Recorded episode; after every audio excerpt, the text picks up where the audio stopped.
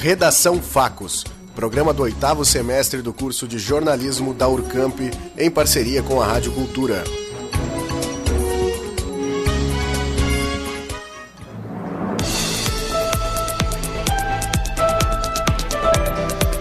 Governo do Rio Grande do Sul paga nova parcela dos salários de agosto. O Hospital Universitário vai receber 200 mil reais do orçamento federal. Começa a última etapa da campanha eleitoral no Uruguai. Grêmio Bagé vence e é o novo líder na Copa Silverarte. Caminhada religiosa renova devoção à Nossa Senhora Conquistadora. Desfile com modelos em situação de rua, unimoda e inclusão social. Campanha de doação de sangue arrecada 73 bolsas. Bombeiros encontram corpo em Brumadinho depois de oito meses. Mudança em regras eleitorais vai ser avaliada pelo Congresso. Elza Soares protesta durante show no Rock in Rio. Prefeitura de Bagé promove o segundo seminário do esporte. Operação de combate a incêndios na Amazônia completa um mês. Agora no Redação Facos.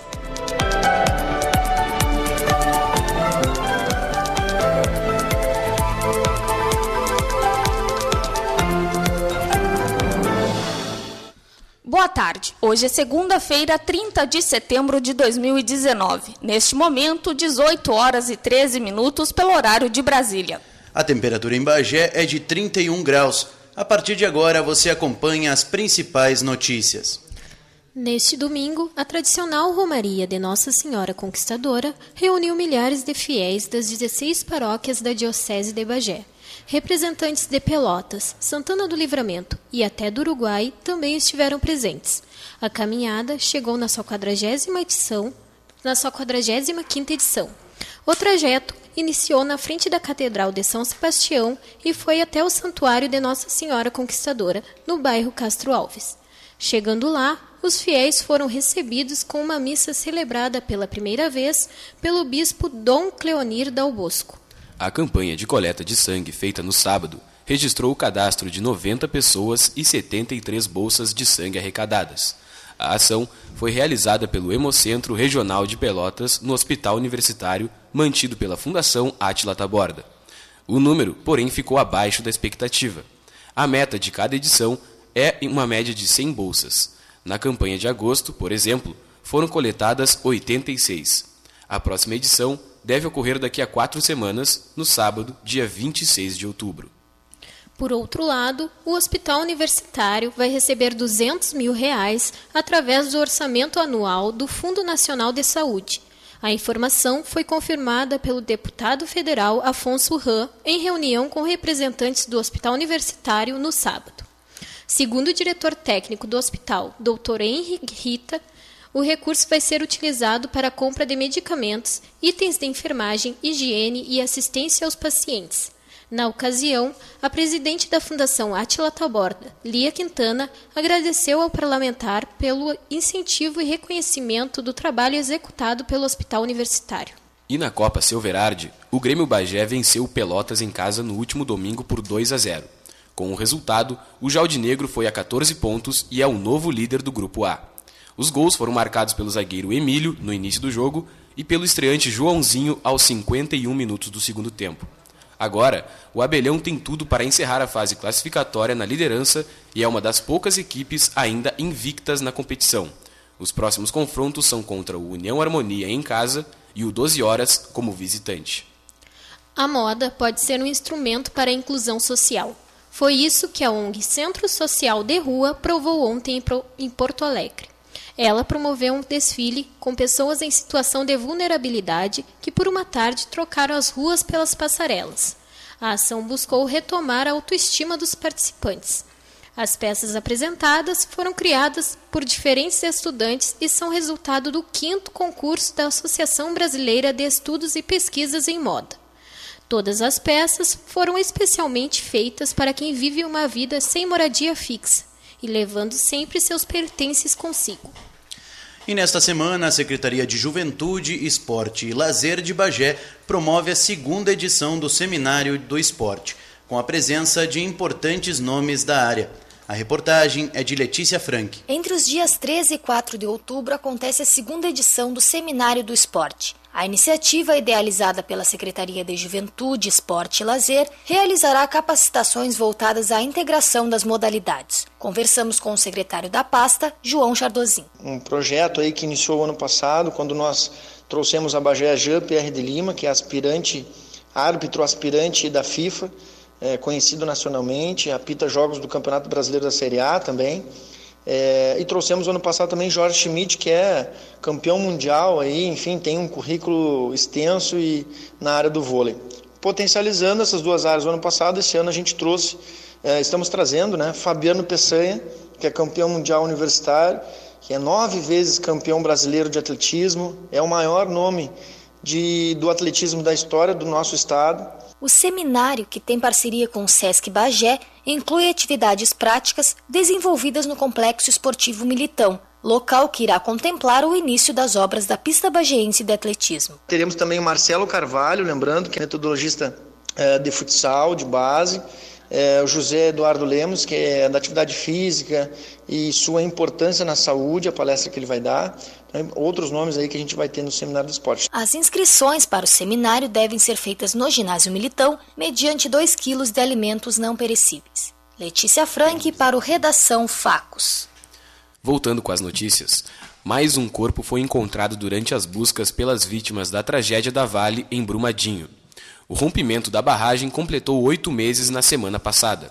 Ao todo, o desastre deixou 270 vítimas, entre mortos e desaparecidos.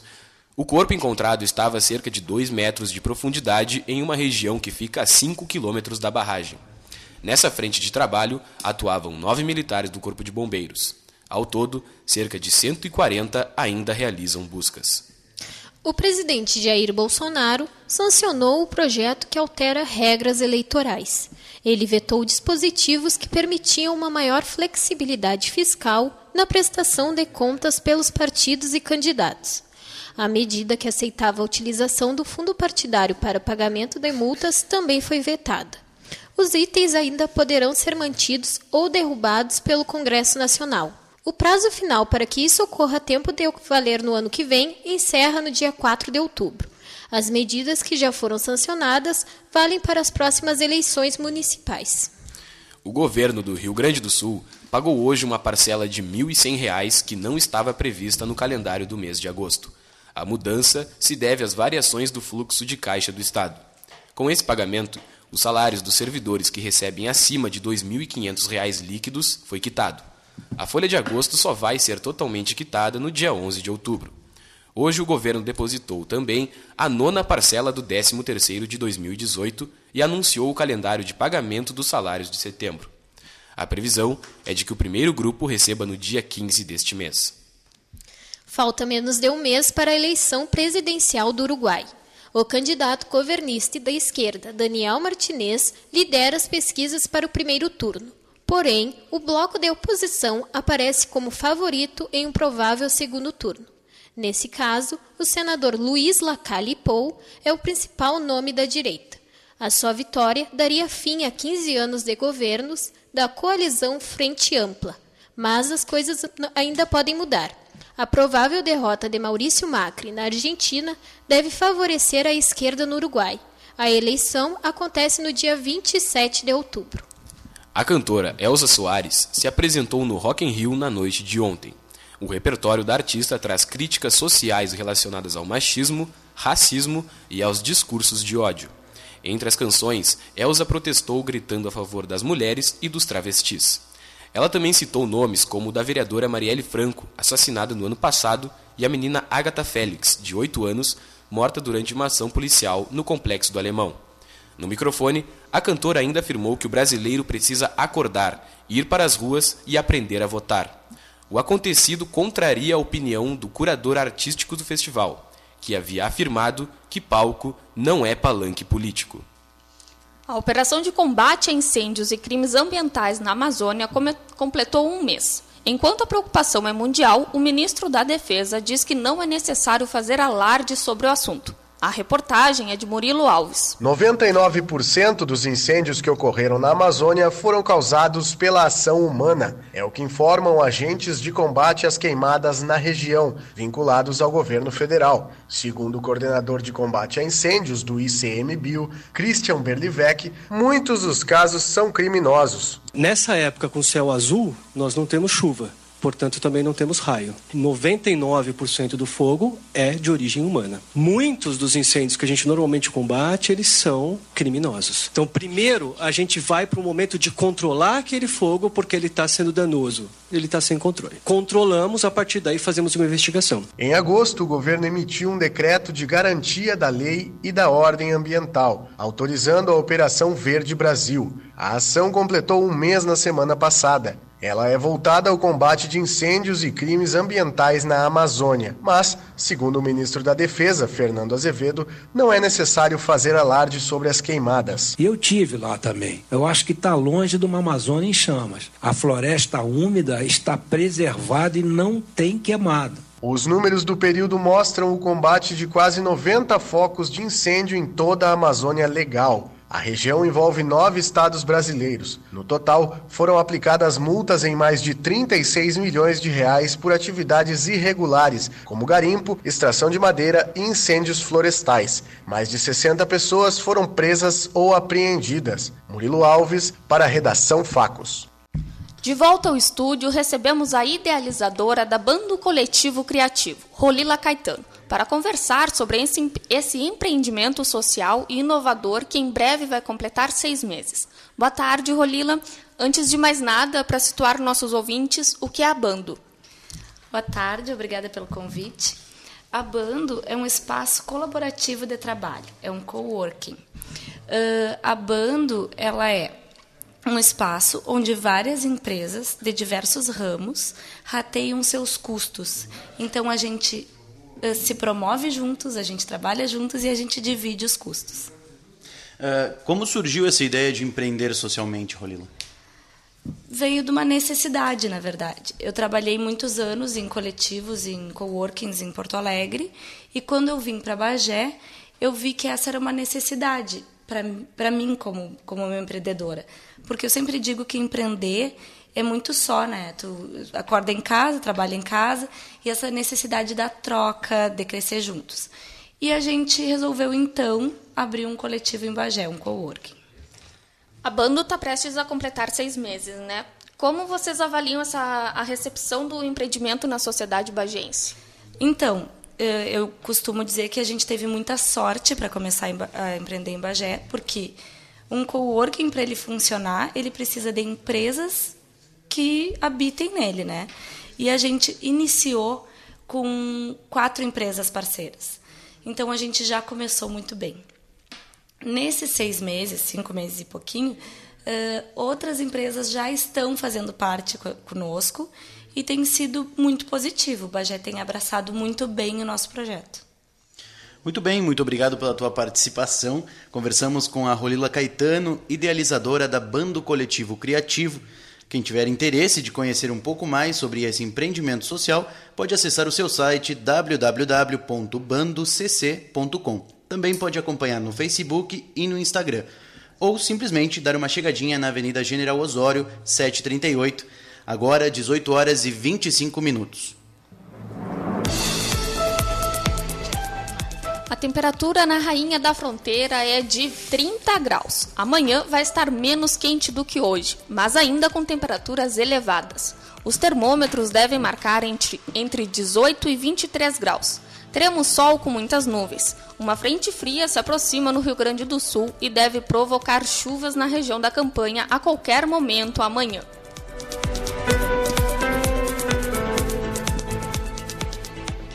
O Redação Facos fica por aqui, lembrando que esta é uma produção experimental feita por estudantes de jornalismo da Urcamp, nessa parceria inédita com a Rádio Cultura AM 1460. A edição de hoje foi desenvolvida por Ianca Ferreira, Augusto Soares, Jéssica Veleda, Gabriel Munhoz, Larissa Macedo, Gabriel Debem, Letícia Frank, Murilo Alves, Nadine Posque, Victoria Ferreira, Marcelo Rodrigues e por mim, Michele Romero. A supervisão é da professora Cristiane Pereira. Agora você continua ouvindo Redação News até às 7. Uma boa noite. Boa noite e até amanhã.